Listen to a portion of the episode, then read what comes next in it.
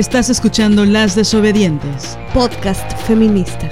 Nosotras somos Marianela Villa y Liliana Papalotti. Síguenos en nuestras redes. Estamos en Twitter como arroba mxdesobedientes. En Facebook como Las Desobedientes. Y en Instagram como arroba Las Desobedientes. Escúchanos.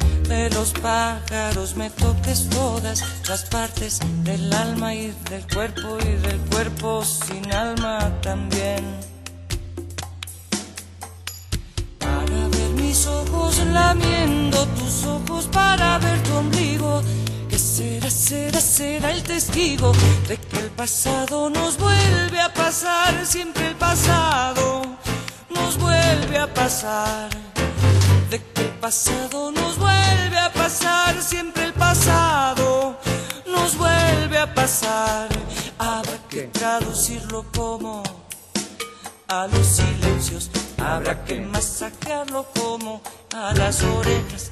Habrá que silenciarlo como a los abismos. Habrá que sumergirlo como a las fritangas. Habrá que tolerarlo como a las cajeras.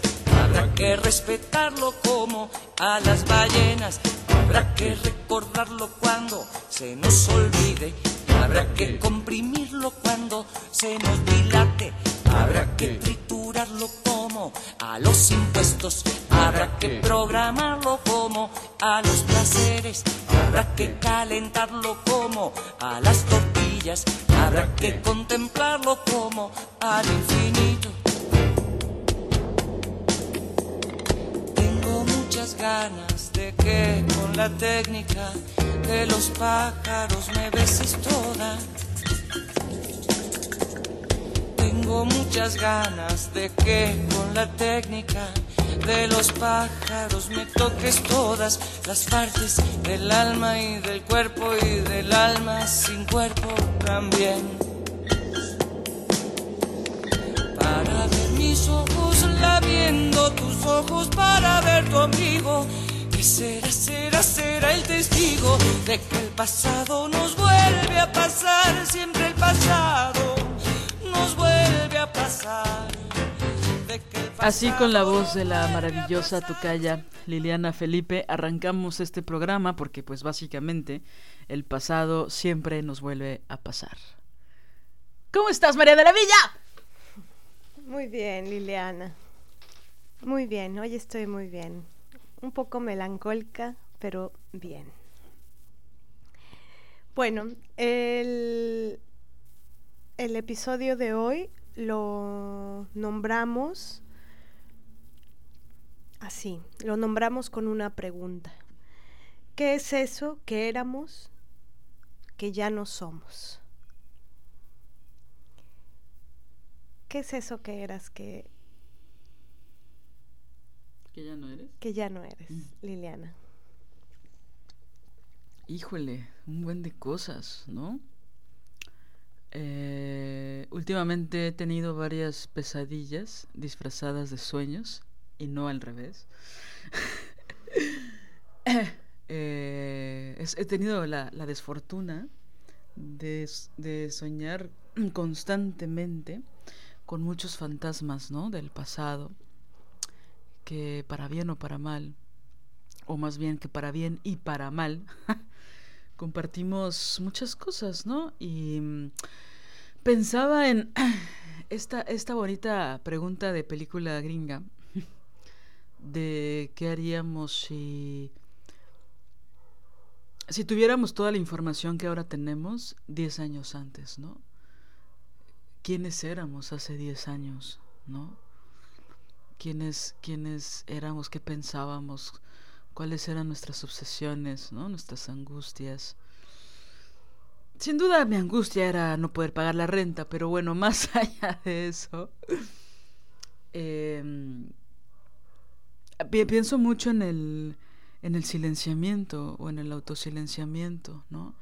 Eh, de esa época, en la autocensura de esa época, ¿no? En, en una absoluta eh, no quiero decir incongruencia porque no, no, no es la palabra exacta, sino una falta de eh, concordancia entre todo lo que yo sentía, lo que pensaba y lo que decía, ¿no? Creo que la, una de las diferencias sustanciales de hace 10 años es que ahora digo lo que pienso, ¿no? Y eso ha sido una revolución, sin duda, ¿no? Pero bueno, regresando a esta pregunta, a la que dije hace un ratito de la película. Pienso en... digo, a mí me encanta decir eh, esto que de, de, muchas formas hemos dicho en el podcast, en los diferentes episodios del podcast, de cómo el feminismo nos salvó la vida, ¿no? Y si bien el, el, feminismo lleva unos dos o tres años en, en, en, la última ola feminista, por así decirlo, dos o tres años de, de estar de moda, ¿no? Eh, pues nosotras llevamos ya más, más años, ¿no? Varios, varios, varios más años eh, reflexionando mucho acerca de estos temas, leyendo muchas cosas, cuestionándonos cosas en lo público y en lo privado, ¿no?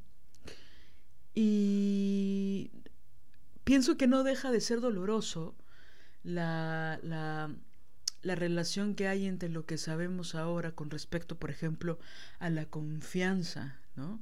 En otras personas, incluso a la confianza, confianza en nosotras mismas, ¿no? O sea, cómo era nuestra confianza hace 10 años y cómo es ahora, ¿no? Si es que ha cambiado, yo pienso que sí ha cambiado, ¿no? En mi caso lo, lo, lo puedo oler, ¿no? Lo puedo leer, lo puedo ver. Eh, y tuve una reflexión hace pocos días acerca de unos sueños que he tenido, uno en particular, hace poquito, donde pensaba que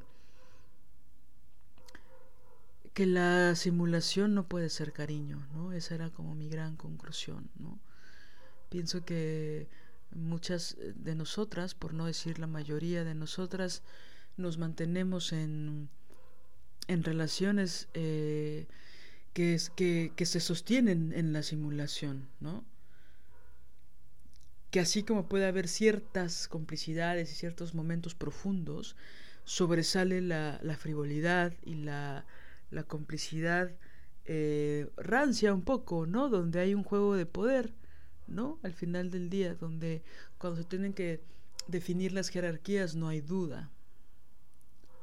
Y eso es doloroso cuando esas relaciones van creciendo, ¿no? A lo largo de los años, ¿no?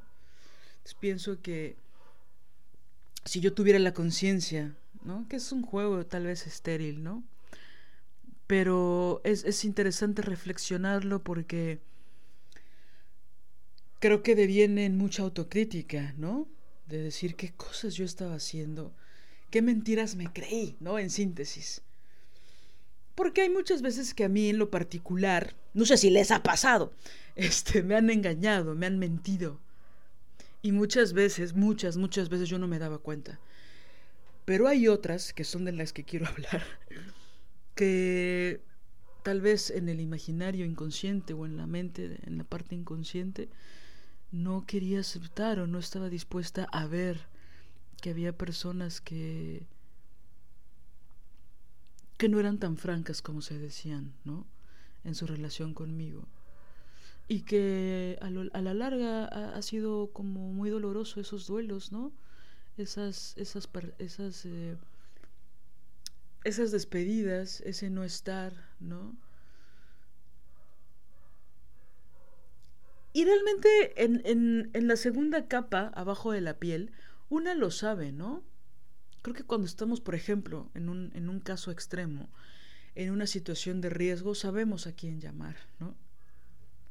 Digo, si tenemos la fortuna de tener a alguien que, que nos va a contestar en esos momentos de angustia o de desesperación, ¿no? Y que a veces ni siquiera son tan cercanas esas personas, ¿no? Que a lo mejor nos vienen a la mente en esos ejemplos. Y creo que eso delata la visión que tenemos de las otras personas, ¿no? Entonces, bueno, por supuesto, compañeras, este episodio eh, tiene sin pudor tintes filosóficos acerca del pensamiento y acerca de la verdad, ¿no? La verdad que era absoluta tal vez hace 10 años y que ahora ya está raspadita, ¿no? De tantas heridas, de tantas caídas, de tantas levantadas también, ¿no? O sea, pensaba en esto, ¿qué, qué es eso que, que éramos que ya no somos? pienso que ante todo ha cambiado la relación que tengo conmigo misma, ¿no? Que pienso que es más libre, más fluida, ¿no? Si yo te hiciera esa pregunta, Marianela, de esa mujer que tú eras hace 10 años, a partir de la premisa de eso que eras que ya no eres, ¿qué ideas te vienen a la cabeza? Pues pienso dos cosas. O, pienso que, para responder hay como dos grandes carriles que tienen que ver con dos palabras que traigo muy metidas en la cabeza hoy. Uno, eh, una es em, el tema del el fulgor, el apasionamiento, el enamoramiento, que es vertiginoso, ¿no? Que son estas tres palabras son vertiginosas o, lo que conllevan.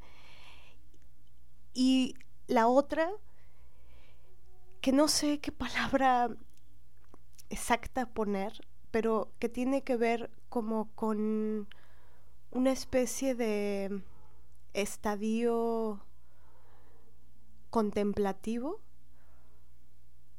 analítico, reflexivo, pacífico, ¿no? Es decir, sin el, lo vertiginoso del fulgor. Y creo que este, este otro carril podría ser eh, en, contraposición al primero, en donde se encuentra el enamoramiento, más como lo que pienso con respecto al amor, ¿no? Que para mí es una cosa que se construye. A lo que voy con esto, que mm, eh, es que pienso que lo que era o, el cómo me, recuerdo hace 10 años, era como con una especie de, fulgor más propio de, lo vertiginoso, del enamoramiento, ¿no? Pero que, en esos lugares em, pues pueden pasar cosas maravillosas, pero también pueden pasar cosas eh, rudas, porque ese, digamos, apasionamiento, ese, eh, esa efervescencia, em, a veces eh, está cargada de no conciencia, ¿no? De cosas, de temas, de... Y bueno, también por, por la falta de experiencia, ¿no? Y hace poco estaba arreglando eh, mi librero y, y pensaba qué fuerte es cuando experimentas algo y te lamentas por cómo lo estás experimentando pero después, 10 años después, te das cuenta que eso que no sabías cómo, cómo experimentarlo o que era doloroso, era porque no lo habías experimentado antes nunca, ¿no? Me siento ahora como en un, en un lugar eh, al que nombro más relacionado con el amor, eh, en el sentido de, de lo que me gusta pensar de esa palabra, que es un lugar como una meseta, un lugar al que llegas después de una gran subida, ¿no? Y en una meseta puedes construir algo, ¿no? Y es una decisión también, qué, qué elementos poner para que esa construcción se dé. Pero bueno, volviendo al, al, al hace tiempo, creo que este sentir demasiado, este fulgor en el sentir, mm, me hizo experimentar cosas, bueno, que era la primera vez que experimentaba y por eso fueron tan rudas, ¿no? Porque yo no sabía cómo, em, qué hacer en esos casos. Y bueno, escribí algunas cosas para, para responder a qué era yo, ¿no? Eh, una de las cosas que yo era antes y que ya no soy es ser heterosexual. Ya no soy eso. Otra, eh, antes deseaba a los hombres, ¿no? Y, y ahora mi deseo ha mutado. sentí clarísimo cómo mutó ¿no? Incluso mi percepción de ellos es, es, algo que tiene que ver obviamente con el imaginario. Eh, antes tenía sed de ser amada, ¿no? Pero sed, era, estaba sedienta de ser amada, eh, en particular por los hombres, ¿no? Antes me daba terror estar sola, terror, entonces yo creo que por esa razón buscaba el, ¿no? Tenía tanta sed de lo otro. Antes pensaba que, que tenía que ser querida por todo el mundo y que tenía que caerle bien a todo el mundo, ¿no? Y, y hacía muchas cosas para que eso sucediera. Antes creo que podía ser indigna porque aceptaba migajas de, de un montón de cosas, migajas de amistad, migajas de amor, migajas, y sé que es duro eh, la palabra, ¿no? Es decir, pues sí, son dur es duro conformarte con las migajas, pero era algo que hacía antes y que ya no hago, ¿no? También antes me preocupaba mucho por mi aspecto en particular eh, el tema con el cuerpo, ¿no? Con, con ser delgada, con no subir de peso.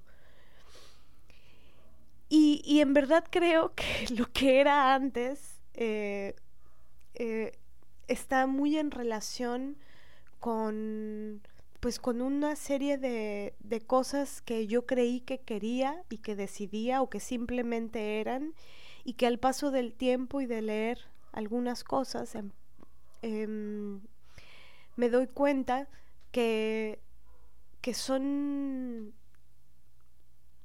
imposiciones, instituciones, ¿no? Sobre, sobre las personas. Y bueno, creo que de cada una de estas cosas eh, quisiera como profundizar en, en el tema de, del querer ser amada o querida o, el caer bien, ¿no? Yo pienso que por una especie de mm, relación con, el, tema de la constitución del carácter, es que esto me, parecía importante a mí hace tiempo, ¿no? Y definitivamente eh, el, el análisis, mi propio análisis, en, psicoanálisis, pues mi propio análisis y también el feminismo, eh, me ha hecho eh, tener pensamientos y esos pensamientos llevarlos a acciones en mi vida que, que me han hecho alejarme de personas, de mucha gente, me han hecho alejarme de muchísima gente me han hecho terminar muchas relaciones, no solo de pareja, ¿no? Amistosas también. Y muchas de esas relaciones eran verdaderamente vitales para mí hace años. Y ahora toda esa gente ya no está más que en mi memoria, ¿no? En mis memorias. Que creo que es importante, ese espacio, ¿no? Y, y a veces me, me pregunto, a veces con tristeza, a veces con rabia, me pregunto si vale, ha valido la pena perder a esa gente, ¿no? Estar lejos de esa gente, porque de pronto es como un eh, una especie de abismo vacío eh, de un espacio, ¿no? Un silencio de esa gente, de, de, esas, de esa circunstancia de vida, de esos momentos de vida. Y creo que el vértigo es por ese silencio, ¿no? Y en ese preguntarme si vale la pena, eh, pienso que, que sí, que definitivamente vale y que no sé si es tan penoso el asunto, ¿no? Es decir, vale, vale la alegría que conllevan esas pérdidas. No sé si me explico. Es decir, que cuando superas el vértigo de toda, todo eso que me sostenía no está, cuando superas ese vértigo y te das cuenta que puedes estar parada sola sin toda esa gente, es ahí donde puedo pensar que que aunque hay más eh, soledad al respecto, o soledad de esa gente, es un mejor lugar. Porque había una serie de cosas que yo hacía con la premisa de tengo que ser amada, tengo que ser querida, yo tengo que caerles bien. Y si tú le caes bien a todo el mundo, o quieres ser querida por todo el mundo, hay, hay algo mm, inconsistente ahí, ¿no? Y cuántas cosas tenía yo que tragarme, solapar, dejar pasar, no ver, ¿no? Por falta de conciencia, para que eso fuera posible. ¿Cuántas sonrisas sin querer sonreír? ¿Cuántos no decir lo que se piensa? Y es muy duro porque lo acabas de decir también, ¿no? Decir lo que pensamos es, es cabrón, porque, porque... Y cuando digo decir lo que pensamos, y creo que esto lo comparto con Liliana, ya ella nos dirá, no me refiero a, a, hacer alarde de la imprudencia en, el, en el habla, ¿no? A mí me importa la palabra y el buen decir en el sentido, este, del el apalabramiento con ética, con, ¿no? En, con conciencia de ti, de los demás, de las demás, con ética, pues. Cuando digo decir lo que se piensa, no me refiero a, a si pienso algo horrible de alguien, entonces voy y se lo voy a escupir en la cara. Por supuesto que no. Sino decir los, los, los pensamientos verdaderamente profundos que nos constituyen, que, que nos hacen eh, ser lo que queremos ser, ¿no? Que edifican nuestra ética, nuestra dignidad, lo que, lo que queremos de esta vida, nuestro deseo, pero muchas veces hacer eso, como, como, es el caso del pensamiento, de los pensamientos eh, por la liberación, por nuestra liberación, ¿no? Pues chocan o la forma en la que queremos llegar a eso chocan y cagan, le cagan a los demás, a las demás, a otras personas, pues. Pero es vital eso y es vital también no, no ser amada por esa gente y no ser querida y, caerles y cagarles la puta madre. es importante. Y antes me daba pavor eso, me daba pavor. Y ahora quiero decir públicamente que que me parece muy bien que que que mm, no quiero decir esto trillado, pero bueno, lo voy a decir y después encontraré otra otra frase que me guste más. Pero es el mejor es un mejor camino saber que no le caes bien a toda la gente. Eso. Sí, como dicen esta frase de puedes conocer a alguien más que por sus amigos, por sus enemigos, ¿no? Y yo pienso en eso, ¿no? Si empatan los enemigos, es de confianza, ¿no? Se puede empezar a construir confianza al menos. Sí, yo creo que la, el complejo de monedita de oro que nos inculcan tanto a las mujeres, ¿no? Y que podemos acceder a, ese camino muy fácilmente, eh, solo hay que ser sumisas, ¿no? Hay que decir sí a todo y sonrientes. Y esa es una forma fácil de, ¿no? Vaya, no es fácil, pero sí es rápida de llegar, ¿no? A ser monedita de oro, ¿no? Ser tibia, ¿no? No decir lo que una piensa, no contradecir, no pensar, no tener un pensamiento propio ni, ni cuestionar nada. ¿No? Eh, yo ya empiezo a desconfiar de las personas que, que todo mundo quiere o que se llevan bien con todo el mundo, que nunca hay un sí y un no. O sea, me encabrona ya las relaciones donde no puede haber un sí y un no. ¿Cómo se construye entonces? No. Algo que a mí me ha sorprendido siempre es que yo he necesitado amigas toda mi vida, desde que tengo memoria, desde que la primera vez que reflexioné acerca de lo que tendría que ser una buena amiga fue a los 11 años. Me acuerdo perfecto de cómo tenía una conocida eh, que íbamos juntas en el salón, íbamos, nos íbamos caminando, ¿no? De, de, la escuela a la casa, ¿no? Yo la dejaba en una esquina y yo me seguía tras dos cuadras más. Y fantaseábamos acerca de lo que podría ser una gran amiga sin nosotras poder lograrlo, ¿no? En el caso de ella, pues había, eh, ella ya tenía mucha eh, necesidad de, de aprobación masculina y le interesaban mucho los chicos y así, y yo tenía otras preocupaciones, no necesariamente lésbicas, Simplemente tenía otras preocupaciones que no eran los niños, ¿no?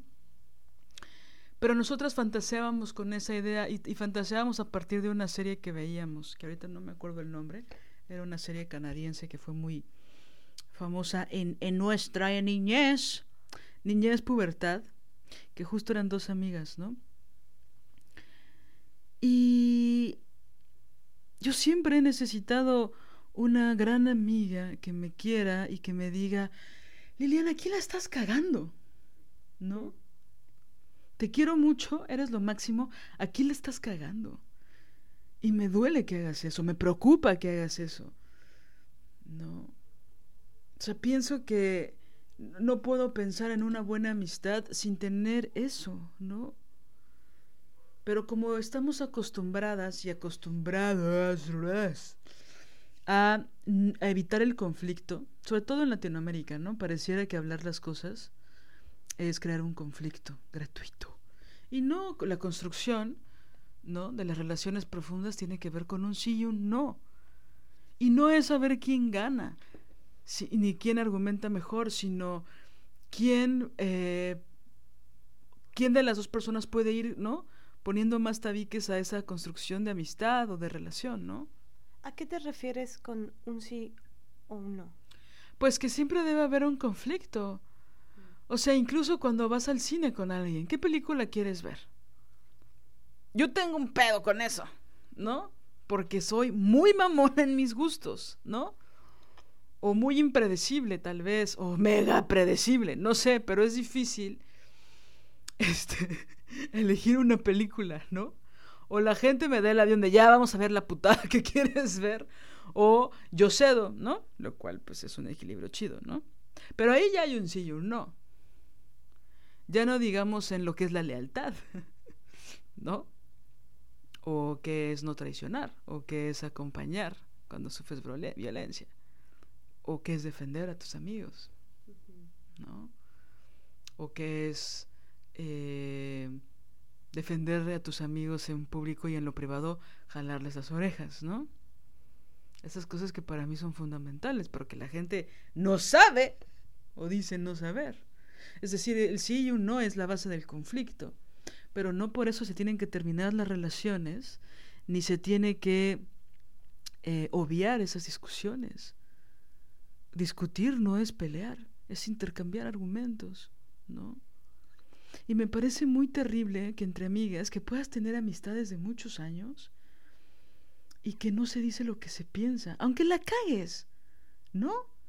Oye, yo creo que aquí le estás cagando, no, pues yo le estoy cagando al decirte que la estás cagando. No había visto estas 80 cosas que tú sí estás viendo. ¿No? Pero está muy cabrón. O sea, yo no estoy diciendo hay que dar todo por la amistad, ¿no? O sea, no, no estoy romantizando de forma ridícula las amistades hasta la muerte, pero sí creo que debe haber una tierra bastante sólida donde se pueda y, fértil donde se pueda construir la confianza, ¿no? Ahora es cierto, y he descubierto en los últimos años, que de repente hay relaciones que se construyen con mucha confianza y que después la gente va cambiando. Y a la gente se le olvida un poco la amistad y la ética con tal de llegar a ciertos lugares, ¿no? Y entonces pues ya la amistad se la pasan por el arco del triunfo, ¿no? Por cosas valiosísimas, como que aparezca el nombre primero, o, o estar en un festival, o no estar, ¿no? O hacerle caso a tu novio que detesta a tu mejor amiga porque pues a tu mejor amiga se le ocurre defenderte. Esas cosas, ¿no? Entonces, pienso que la gente también va cambiando, ¿no? Y yo pienso que,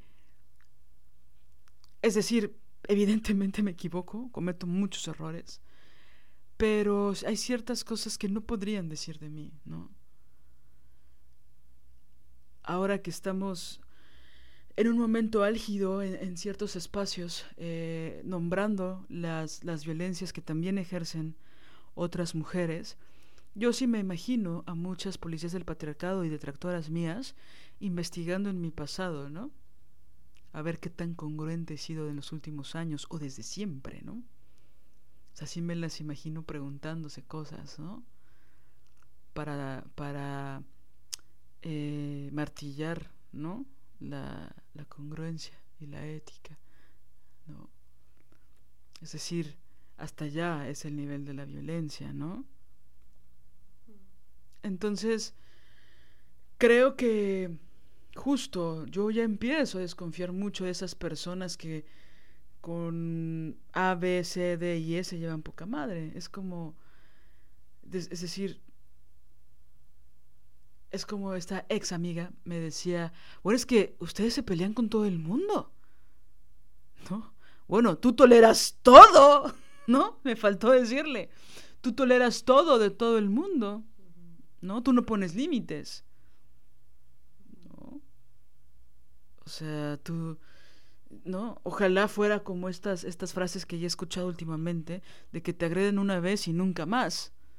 A mí me agredieron durante muchos años para que yo pusiera límites. ¿No? No fue una vez. No fue sutil. No fue por la tangente, fue frontal y directo cuando yo puse límites, ¿no? Y eso cuesta mucho trabajo, requiere de un chingo de valentía. Pero como no puede haber mujeres valientes, ¿no? Tú te peleas con todo el mundo, Liliana, ¿no? Es como, sí, y tú aguantas unas putadas que no sé cómo puedes dormir sin que te estallen las vísceras de tanta rabia. ¿No? O sea, digo, idealmente hay que encontrar un equilibrio entre ambas, entre ambas cosas, pero es que creo que las mujeres hemos tolerado tanto que en el momento en que tenemos un despertar para poner límites, pues ya somos las indeseables, ¿no?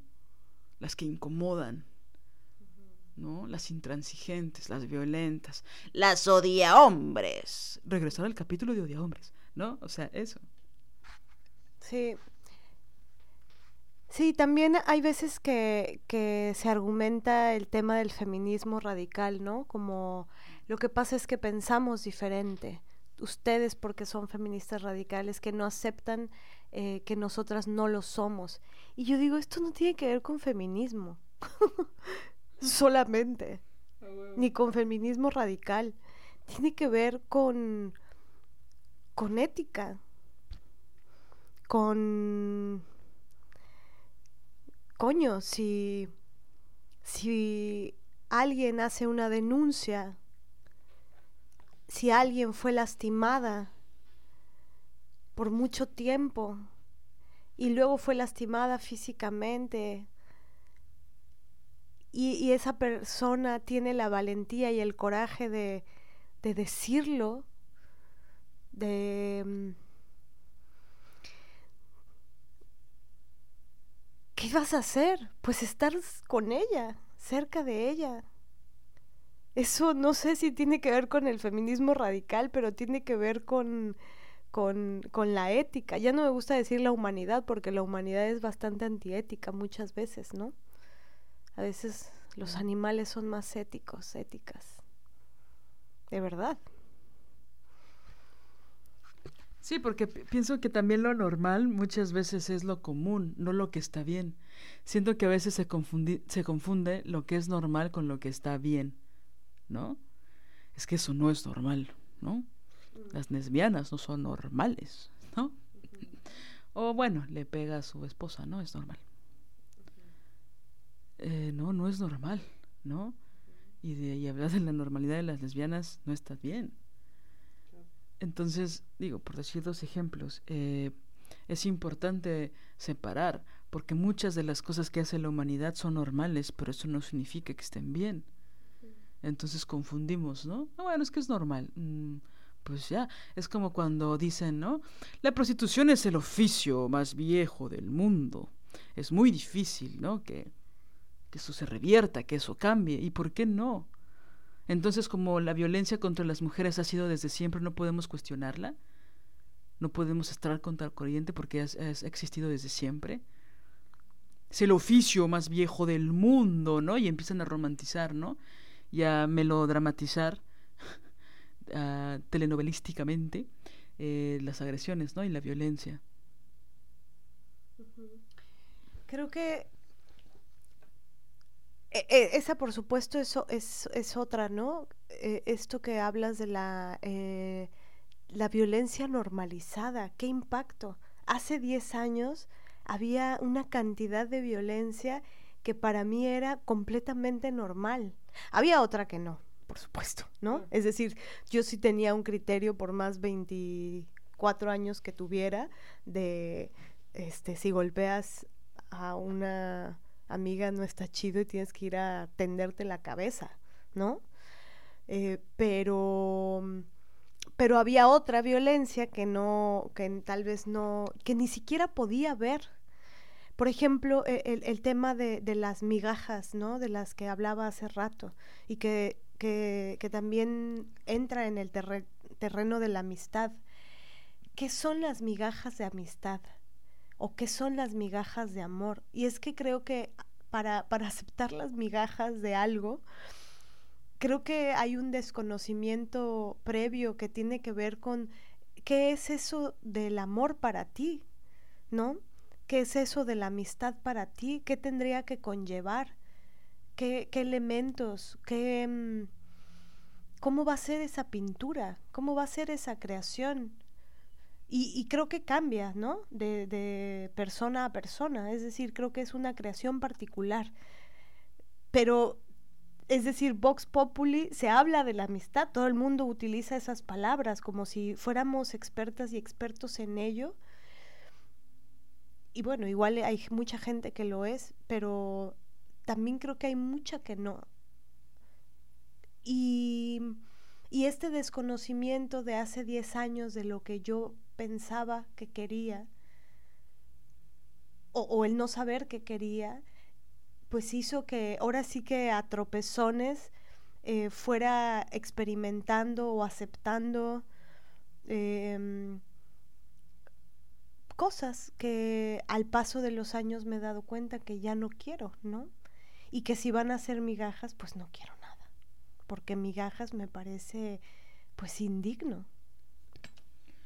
Creo que también eso hay que relacionarlo mucho con las cosas que hacemos, ¿no? No solo con las relaciones, pienso ahora en el trabajo, ¿no? Los tipos de trabajos que estamos dispuestos a aceptar. Es decir, entiendo en la sangre, en las manos, en todo mi cuerpo, entiendo la precarización económica, ¿no? Sobre todo que vivimos las mujeres. ¿no? Recordemos que solo el 2% de toda la tierra que existe en este planeta tienen eh, las dueñas son mujeres, todo lo demás eh, son hombres, ¿no? Los dueños de la tierra. Eh, sin embargo, hay ciertas cosas que estamos dispuestas a aceptar a nivel laboral que ni siquiera son redituables a nivel profesional, a nivel experiencia, ni, monetariamente hablando, y las aceptamos aunque esté en juego nuestra dignidad o integridad o simplemente no queramos hacerlas. ¿No? Pero como tenemos eh,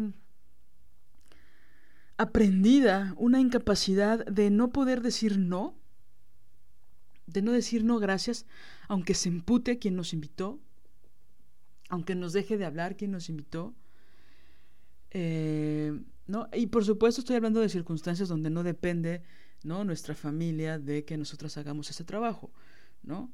O sea, no estoy hablando de esos casos, porque hablo de muchos, muchos casos donde aceptamos trabajos que ni queríamos hacer, que ni nos iban a pagar chido, o que a lo mejor sí nos pagaban bien, pero que no queríamos hacer, que trabajamos con gente ruin, sin ética, que denigra a, todas las personas que trabajan con esas personas. Creo que es algo que es muy común, digo, sé que en muchas carreras, ¿no? En muchos oficios, en muchas profesiones, pero creo que en el teatro es algo muy común que con tal de hacer teatro, una está dispuesta a solapar o a romper ciertas barreras que una con el tiempo se va tiene que poner, ¿no? Ciertos filtros. ¿No? O sea, no es lo mismo con sus excepciones. Pero no es lo mismo salir de la carrera, ¿no? Y aceptar ciertos trabajos, ¿no? Con eso me hizo recordar a ciertas personas que no voy a nombrar ahora. Pero bueno, nosotras, María y yo, hemos hablado mucho, y seguramente mucha gente lo ha hecho, de que cuando salimos de la carrera, pues aceptábamos un buen de trabajo, pues para obtener esta experiencia, para observar, para ver cómo se hacía, para oler la madera del teatro. O sea, para eso aceptábamos esos trabajos, ¿no? Y creo, por lo que hemos hablado, igual y ahorita me contradices o dices, ni madres Liliana, pero creo que no nos, no nos arrepentimos de esos trabajos, ¿no? Hubo, hubo cosas que aprendimos fundamentales y que nos alejamos, perdón, nos, nos alejamos ahora, pero nos acercamos a mucha gente que, que sí sabía hacer el oficio que en ese momento nos, nos interesaba, ¿no? Eh, pero ahora, ya con los años, ¿no? Eh, ¿Estás soportando el ego de un pendejo? ¿No? ¿Estás soportando el destalento de un imbécil bastante soberbio que minimiza el trabajo de todas y todos? ¿No? O que dicen cosas en el escenario pero se bajan y son totalmente lo opuesto. ¿No? O que critiquen a ciertas instituciones a menos que reciban dinero de también esas instituciones, ¿no? O sea, es, es muy rudo, ¿no? Es muy rudo las cosas que estamos dispuestas a hacer para salir en la foto, ¿no? Para estar ahí, para que cuando te pregunten, ¿y qué haces? ¿No? La pregunta trágica para las teatreras. ¿Y qué estás haciendo ahora? Pues una tenga toda la el tiempo para contestar todas las cosas que una tiene que estar haciendo, ¿no? 80 ensayos, 14 obras, ¿no? Tres comerciales y estas cosas, ¿no? Pero luego uno invierte muchísimo tiempo en gente que honestamente no se merece nuestros talentos. No, no se puede construir confianza con gente que te trata mal. no se puede construir nada que sea bello, ni poético, ni maravilloso con alguien que no sabe apreciar a la materia prima, ¿no? A, a los recursos humanos que tiene, ¿no? Es brutal eso. Digo, yo también he tenido otros trabajos que no han sido eh, específicamente artísticos. Yo trataba de hacerlos con mucha arte, pero era difícil. Donde, ay, güey, los jefes mierda que tuve, ¿no? Una prepotencia. Y como hay tanta demanda en este país, eh, somos tantas personas, pues a la menor provocación le te decían, pues si no te gusta te puedes ir, ¿eh? Y pues ahí tu dignidad se va por la coladera, ¿no? Pero pienso que hay muchos momentos en los que una sí puede levantarse e irse. Yo lo hice muchas veces, ¿no? O este. Como cuando me corrieron de mi primer trabajo, que fue hace relativamente poco. Em, justo porque la persona que me corrió quería que yo fuera su productora, su asistente, su niñera, su. que quería que le limpiara la cola quería que dirigiera a los, a los músicos, quería que organizara a la gente. O sea, era como una cosa de, güey, no me estás pagando para que haga todo eso, ¿no? Y entonces, si una no es sumisa, callada, y uno de los argumentos que me dijo, ¿no? dentro de su enojo y su rabia, digo, es un güey que quiero mucho, ¿no? Y que admiro sus talentos, pero es un pendejo para otras cosas. Y pues yo no me iba a dejar, o sea, ahora sí que están viendo quién soy y para qué me invitan, ¿no? Pero me dijo, bueno, es que tú eres actriz, ¿no? Es como, como eres actriz. Porque aparte habla así. No puedes hacer estas cosas, ¿no? Y yo, bueno, no, güey, tengo dignidad. Te conseguí 80 cosas mega chingonas. Perdón si no te me gusta prepararte el café. ¿No? No nací para hacerte el café. Y la verdad un café que te cagas. Me queda precioso, hermoso, rico. Pero no, no, no voy a hacer el café a nadie. Y esperar a que, que, no sé, que me den una medalla o que me pongan una estrellita en la frente, ¿no? No lo vale, hay ciertas cosas que no lo valen, ¿no? Bueno, eso ya tiene algunos años. Pero pienso también en, los malentendidos, ¿no? A, a, nivel familiar, ¿no? En no poder construir confianza ni siquiera en la familia, ¿no? o de, y a veces se troza, a veces se, se rompe esa relación familiar y esa confianza, y cómo le hacemos para recuperarla, ¿no? Si es que nos interesa, ¿no? Creo que muchas veces sí nos interesa, ¿no? Pero cómo le hacemos para articular, ¿no? ¿Cómo hacemos para que nos escuchen? ¿Cómo hacemos para dialogar? ¿Qué, qué hay que inventar, ¿no? ¿Qué, ¿Qué otros modelos hay que inventar de comunicación? Para poder, para que la otra persona ceda, ¿no? Porque también nosotras estamos muy acostumbradas a ceder, ¿no? Entonces, pues la familia te chinga por la forma en que te autoriza o no, dependiendo de tu edad o no, dependiendo de cuánto dinero puedes meter en la casa o no, ¿no? Dependiendo de tu trayectoria y tus galardones o no. dependiendo si sí reprobaste matemáticas en segundo de la prepa o no. ¿No? O sea, como estas cosas triviales que a algunas personas o a muchas les interesan, ¿no? Entonces, ¿cómo vamos creando mucha distancia, ¿no? Por no articular cosas básicas como la lealtad, ¿no? A mí me hubiera gustado saber estas cosas que, que, sé ahora eh, en relación a mi familia de hace 10 años, ¿no? Que yo vivía eh, constantemente peleada y sofocada y en angustia, ¿no? Sí, y también pienso como en la contraparte de el qué es lo que, el, lo que se da para, para esa construcción, ¿no? Por ejemplo, una pregunta que yo me hice alguna vez con relación a las amigas era, eh, ¿esto que yo pido, que yo quisiera de ellas, yo lo doy?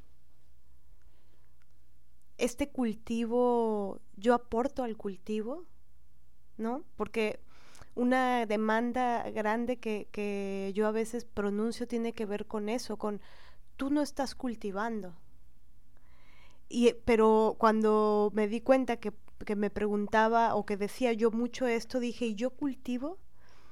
Y creo que eso es, eso es vital también para, para ver justo eso, cómo, cómo abonamos. ¿Qué es eso que tenemos que abonar también nosotras, no? Por ejemplo, el cómo estás, que a veces es una pregunta tan, pues, trillada, ¿no? Tan por encima. mi mamá me contó una vez que, que, que le preguntó a un amigo, este, el amigo le preguntó, ¿cómo estás? Y ella le contestó, eh, mal, muy mal. Y él le, le, le, respondió, qué bueno, buenísimo, buenísimo. Eh, y después cayó en la cuenta, ¿no? Es decir, eh, ya se esperaba la respuesta, bien, bien, ¿cómo estás? Bien, bien, todo bien. Entonces por eso él ya, él ya tenía el automático de, pues buenísimo, que estás bien. Pero, ¿cómo, cómo se profundiza en esa pregunta? Y también creo que tiene que ver con una abrir esos espacios, ¿no? En una misma, para poder decirse, para poder eh, narrarse, para poder decir estoy melancólica, estoy pensando, estoy reflexiva. A veces, por ejemplo, a mí me cuesta responder los mensajes en WhatsApp porque porque responder a un cómo estás es no me parece tan sencillo, ¿no? Y tomarse el tiempo para, para responder y profundizar, eso es algo que, que yo, que a mí me importa mucho en las relaciones. Creo que las, las Em, no sé, las amigas con las que más he profundizado eh, son con las que más he durado en el tiempo, ¿no? Y no durar por durar, sino pues para seguir construyendo, ¿no? Seguir con ese verbo del construir, del crear juntas. Pero no sé, volviendo, volviendo al tema de lo que era hace 10 años, ¿no? Pienso que, ya sé, ya di con la palabra. Creo que era muy ingenua, ¿sabes? O sea, por eso hablo del fulgor pasado, como que pensaba pensaba en el, en, el amor, en la amistad, en el teatro, en, con un apasionamiento, con una efervescencia, con, y, pensaba que, que, el teatro se podía hacer, que toda la gente en el teatro era, que, que la revolución, que, ¿no? Como estas grandes palabras, este, que y era ingenuidad, es como la ingenuidad de mis seis años, que creía que era, la vida era la gente chida, buena, y la gente que era una mala persona. Y solo había que estar, luchar por estar en el lado de la gente chida que construye, ¿no? Algo, por ejemplo, que me impacta, que antes no lo veía tan complejo, eh, era y que también tiene que ver con mi ingenuidad, era que creía que los movimientos de lucha eh, que luchaban por lo justo, pues ahí estaban, eran los que estaban en ese sitio, ¿no? Y cuando me doy cuenta del, del, del sinfín de divisiones que hay en el yo social, sea la lucha que sea, siento que he llegado a un momento, como en mi vida, ahora, que digo, es que es mucho, mucho, por mucho más complejo de lo que, de lo que eh, parecía ser, ¿sabes? Es decir, no hay una revolución, ¿no? La revolución, casi como unísona de porque hay, hay tantas hay tanta gama cromática en la diferencia de pensamientos en medio por ejemplo, ahora que estaba depurando algunas cosas, me encontré con...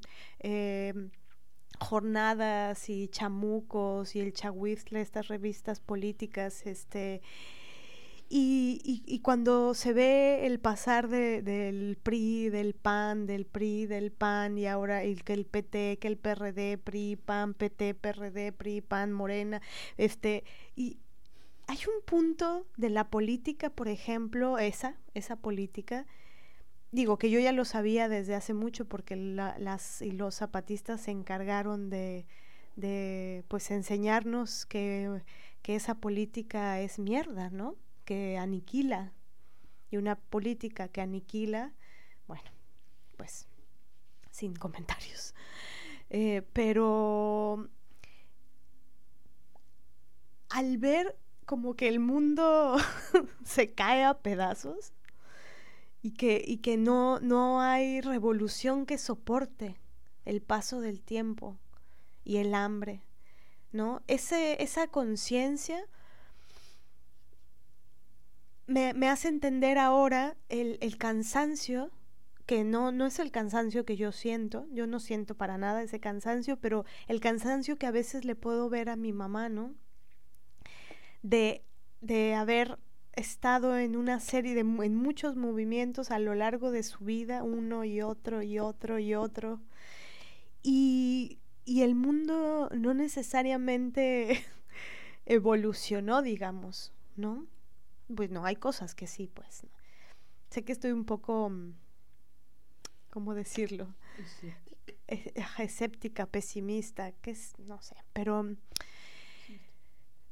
Mm, pero también e, ese pesimismo me parece lúcido, me gusta. Y por eso me siento melancólica, porque ni el amor es como, me refiero al amor en, en, en, en el, el, gran espectro, ¿no? el amor por el feminismo, el amor por el teatro, el amor por las amigas, el amor. Pienso que que hay mucha romantización de un montón de cosas hace 10 años yo tenía romantizadas un montón de cosas. Y ahora que he llegado a una meseta, después de un subir montaña, en esa meseta me puedo sentar a pensar, a analizar y a palabrar esto que estoy diciendo el día de hoy. Y, y darme cuenta de que, de que el paso siguiente está en relación con, con el deseo, en el sentido lacaniano de la palabra, el deseo de, de la vida, ¿no? La complejidad del deseo. ¿Qué voy a hacer con mi vida? ¿Qué, qué deseo? Es una gran pregunta. ¿Qué voy a hacer? ¿Qué quiero? ¿Qué deseo? ¿Y qué voy a hacer para construirlo?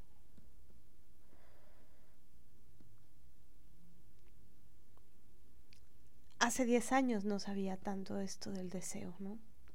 Me hubiera gustado saberlo.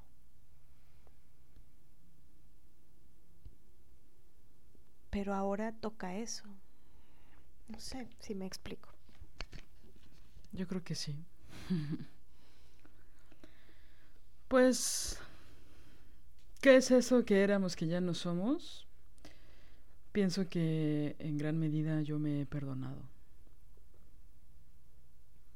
Y me he reconciliado con mi rabia. Y he gritado desde un escenario a los prostituyentes y a los que violan a nuestras hermanas y a nuestras hijas con Tokio, en lugares donde ha habido alerta de género, ¿no? Gritando, fíjate que hoy me estaba acordando en la mañana, así, al fin que tú, tú y yo estamos aquí y que nadie nos escucha. Estaba hoy en la mañana acordándome de esta anécdota donde un pendejo maestro de una preparatoria, no recuerdo ahorita el municipio en Morelos, que nos encerró en un salón porque se emputó el pendejo. Porque llegamos a una escuela a dar función y la, la, directora nos dio un salón, nos dijo este salón que está cerca del escenario que renté va a ser su camerino. Y nosotras, ah, la verdad es que nos vamos a tardar 15 minutos, ¿no? O sea, no venimos de otra función, entonces solo hay que retocar el maquillaje, vestirnos y entramos, ¿no? Este, sí, sí, sí, este salón, no sé qué. Bueno, llegaron algunos alumnos a preguntar si podían entrar porque tenían clase, les dijimos que pues no. Y en eso entró el maestro, ¿no? Y le dijimos que no. Claro, ya era el quinto que entraba y pues no fuimos nada amables, ni sumisas, ni calladitas nos vimos bonitas, ¿no? Y entonces el pendejo, tenía un seguro, ¿no? Un pasador por fuera. Y el güey nos encerró. Esa función fue atípica porque siempre íbamos acompañada de una abogada. Ese, ese día íbamos acompañada de una abogada y dos psicólogas había mucha gente esperándonos, algo no pasaba, les llamaba, yo de sáquenos. Y en eso llega este Angie, si no mal recuerdo, este, una psicóloga súper chida, y nos abre y dice, ¿las encerraron? Y nosotros sí, llevamos 10 minutos encerradas. No lo hubiera hecho este pendejo, ¿no? Porque imagínense lo que Marianela y yo le fuimos a gritar. Aparte el imbécil estaba muy divertido, el idiota estaba como a, no sé, 50 metros, viendo con alrededor estaban varios alumnos suyos, todos hombres, ¿no? Era de informática, por cierto, el pendejo. Y yo fui en Juana Gallo con un bastón a gritarle y a decirle que era un poco hombre, ¿no? Y que se sentía muy chingón, ¿no? Encerrando a las mujeres. Obvio, le pregunté, ¿cómo te llamas? Y me acuerdo perfecto que nos dijo Rogelio, ¿no? nos subimos al escenario, estaba fúrica, así a punto de cancelar la función, la directora estaba súper apenada, no entendía qué pasaba, apenadísima, nos pidió disculpas como 80 veces, yo le dije, estoy a punto de cancelar la función porque me parece un insulto, o sea, yo, mala Vegas. Afortunadamente, la catarsis que tuve en el escenario, que por cierto llegué al personaje de farsa bien chingón, pero ahora sí que ese es otro podcast, porque ya saben que esa frase me encanta decir, ¿eh? Fernanda y Marlene y ustedes. Bueno, eh, toda la función nos la pasamos diciendo Marianela y yo que no había cosa peor que ser el maestro Rogelio de informática porque era un cobarde. Y las alumnas y maestras de esa escuela se reían con una maldad, con una, una maldad que es bellamente feminista, ¿no? Como un acto, un pequeño acto de justicia simbólica en contra de ese culero. Y todavía no conformes con eso, llegaron otras mujeres maravillosas a, a, despedirnos ya cuando ya acabó la función. Nos dieron un este un arreglo frutal, empezamos todas a comer los duraznos, que tu mango, que tu naranja en el estacionamiento, que aparte era una zona rural, entonces estaba junto a nosotras un buey, ¿no? Inmenso, y el sol a todo lo que daba de Morelos. Este, y el estacionamiento pues realmente era tierra, ¿no? Era un terreno así poca madre con unos árboles increíbles. Y sale este pendejo porque ya se iba. Y entonces éramos como unas 7, 8, nos empezamos a carcajear de ese güey, ¿no? en una aquelarre feminista, todas aparte mega feministas. Gran experiencia de, de no silenciamiento, ¿no? De decir, ah, hoy me estaba acordando de esa anécdota porque pensaba en el, poco contacto, ¿no? Que hemos tenido en los últimos meses. poco más de un año, yo diría, de, poco contacto con otros hombres, ¿no? Es decir, con la violencia de otros hombres, ¿no? Entonces eso pues nos ha puesto en una especie de limbo feminista donde podemos eh, ver muchas violencias y bueno, ya cada vez saltamos más, más alto cuando vemos ¿no? ciertos tipos de violencia. Pero hoy me, me acordé de ese momento porque eso, ¿no? Yo no sé si hace 10 años me hubiera puesto como loca a punto de cancelar una función porque un pinche machín se le pareció chistoso encerrarnos para eh, mostrar su poder, ¿no? Para sacarse la verga. perdón, perdón por ser tan suez. Para mostrar, ¿no? El gran machismo y soberbia patriarcal que él representaba en ese momento y al leccionar, ¿no? Al leccionarnos a nosotras y darles una clase de machismo a sus alumnos de preparatoria. Que por supuesto estaban aterrados cuando me acerqué porque parecía, parecía que le iba a pegar con mi bastón a ese cabrón, ¿no? Porque no era el, el encierro en sí, era el acto violento que este pendejo había hecho, ¿no? Entonces, em, pienso en eso. Pienso en que, aunque ya no regrese el teatro como antes lo conocíamos, ojalá que, que la boca se me haga chicharrón, este, he podido hacer eso desde un escenario, ¿no? he mirado a los ojos a las mujeres, ¿no? Y decirles que todas somos valientes, que solo hay que escarbar, ¿no? En, en, ese desierto que nos habita y encontrarnos, reencontrarnos con nosotras mismas. Y ha sido alucinante, ¿no? Ha sido maravilloso. Entonces pienso que hace 10 años no hubiera tenido la conciencia que ahora tengo con respecto a, ser escuchada de forma profunda a través de discursos que yo he escrito. ¿No? Eso es parte del autoperdón, de la reconciliación, ¿no? Por supuesto que hay muchos lugares donde me sigo eh, espinando, ¿no? Con ciertos pensamientos. Pero estamos en, estamos en un plan de negociación con los traumas y con los complejos, pero que van saliendo, ¿no? Sí, sí, creo que mm, yo cambiaría ahora la frase, ¿no? Vale la alegría que te otorga eh, ciertas pérdidas, ciertos alejamientos de personas que que te lastimaban, ¿no? O que te aventaban una morona de, de amor o de acompañamiento o de... Y, y creo que queda sonreír por eso. Yo me enteré hace poquito de algo y de pronto me descubrí sonriendo con una enorme sonrisa pero sobre todo interna de, del saber que ya no estaba en, en, ese sitio de dolor, ¿no? Lejos. Hace poquito nos escribió eh, una compañera eh, para decirnos, eh, para contarnos de su valentía y de su fuerza al, al dejar a su marido. Y se nos llenaron los ojos de lágrimas porque pues eso, porque ver la rebeldía de la otra, de ella, su rebeldía, su fuerza, su su valentía, su garra, su rabia, eh, para para autocuidarse, para salir de ese sitio, es, verdaderamente admirable, ¿no?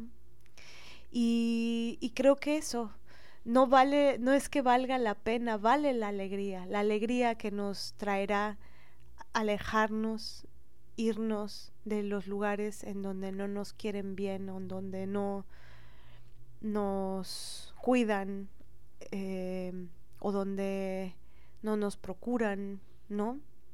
O donde nos, nos quieren impedir que seamos quienes deseamos ser o que nos quieren impedir ser libres. Eso. Sí, caray, la desobediencia está llegando a muchas casas. Y bueno, por supuesto, María, le estamos hablando de ti. Cada vez deberíamos hacer como, como un álbum de mujeres que están dejando sus relaciones violentas gracias a la reverberación, gracias a la onda de la desobediencia. Luego, luego un avalo de adoctrinamiento, lo que viene siendo el adoctrinamiento que no es filosófico, que es más bien fascista. No, ya. Oiga, nos tenemos que ir porque pues tenemos que ir a, la azotea a sentir la lluvia, ¿no? escuchar los perros y los gatos de los vecinos. Em, pero les agradecemos mucho. Nos han mandado muchos mensajes de, felicitación porque hemos vuelto, porque hemos regresado. Eh, oigan, y eh, hay tres países que nos están escuchando más. Turquía, Israel y Tailandia. Es una cosa extrañísima. Yo hice la bandera de Turquía en la primaria. Y a mí me gusta la comida Thai. Entonces, los chakras se están alineando, compañeras. Las estrellas. Hola, Tairi, ¿cómo estás? Las estrellas se están. Tairi, Tairi, Tairi. Las estrellas se están alineando. Hola, Tairi, ¿cómo estás? Y todo está funcionando, amigas. Está funcionando.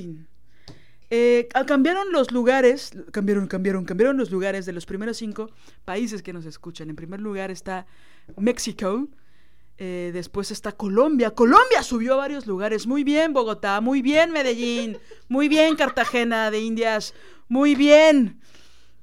Este, Perú bajó un punto. Estoy decepcionada, Perú. ¿Dónde nos jodió? ¿Cómo, cómo es? ¿En qué momento se jodió el Perú, Perú? Mal, mal, Lima, ¿eh? Muy mal, Iquitos, muy mal. Se, le subió la cafeína. Veracruzana. Muy mal, Cusco, muy mal. Muy mal, Ica, muy mal, Arequipa. Oigan, queremos este, decirles, a ver si pueden ver, eh, bueno, ya les habíamos dicho del cuento de la criada, eh, de, a ver si, si logran ver esa serie, y también eh, dos más. Una que se llama Unbelievable.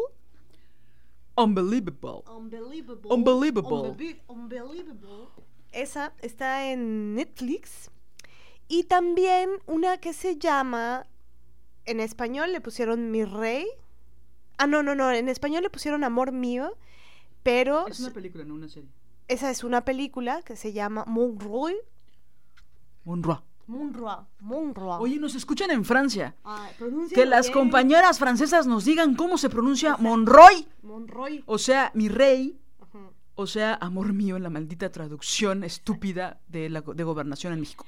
Entonces queremos mucho que, vean eh, esa película eh, de Amor mío eh, el cuento de la criada, la serie, y otra serie, pero esa es más pequeñita, este que es Unbelievable. Esa es ruda. Ruda, hay que prepárense porque esa es, bueno, también el cuento de la criada es ruda. Y, también, Monroy. Bueno, todas prepárense. Pero nos gustaría mucho que la pudieran ver porque eventualmente vamos a hablar de ellas y para no spoilearlas, ¿no? Sí, entonces las 40 mil mujeres que nos escuchan, por favor, vean eso porque si no, spoilers. ¿Va? Bueno, nos vamos por un café yo voy a mezclarme la coca que llevo dentro.